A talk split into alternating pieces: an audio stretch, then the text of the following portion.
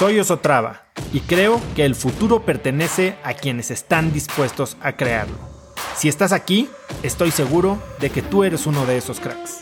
Una persona que toma acciones de impacto todos los días, que aprende y prueba cosas nuevas, que ataca sus miedos y sobre todo que vive la vida en sus propios términos.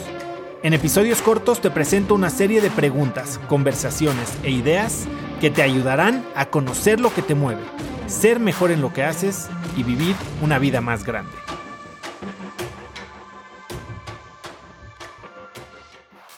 La semana pasada estuve en F8, que es la conferencia anual de Facebook en San José, California, y lo que más me gusta de estas conferencias es que siempre que voy, logro reconectar con muchos amigos, sobre todo del medio emprendedor.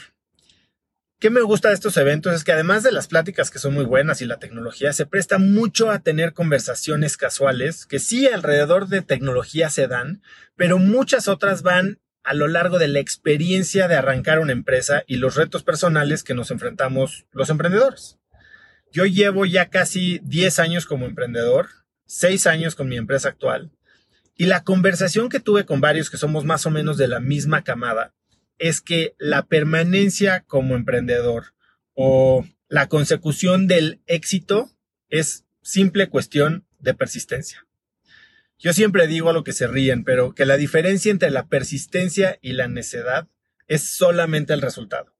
Solo sabemos cuál de las dos estamos manifestando en un momento una vez que hayamos cerrado el ciclo, una vez que hayamos terminado con la historia. Entonces, siempre viendo para atrás. Lo que sí es verdad es que en estos caminos de altos y bajos de emprendimiento hay que tener una visión bien clara, entender muy bien el qué quieres lograr y por qué lo quieres hacer. Se dice que la tiranía del cómo es el asesino de sueños. Y la cosa es que con un qué y un por qué suficientemente fuerte, el cómo se va a materializar, vas a encontrar la manera de lograr las cosas. Yo ya he hablado de esto antes, pero ahora que lo pienso me doy cuenta que lo más importante si quieres llevar tu empresa o tu proyecto a algún lado, es mantenerte persistente y no rendirte, no quitar el dedo del renglón. El fracaso siempre va a ser una opción, pero el fracaso solo es temporal. El fracaso siempre es una oportunidad para aprender y cambiar algo.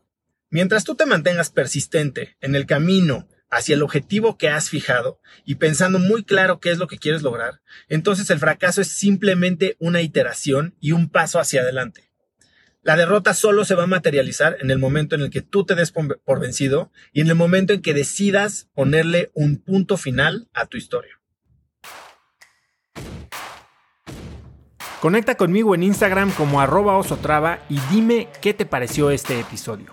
Mi meta es inspirar a una nueva generación de hispanos a vivir vidas más grandes. Y si me quieres ayudar a lograrla, lo mejor que puedes hacer es seguirme en Spotify y dejar una reseña en Apple Podcasts para así subir en ese ranking.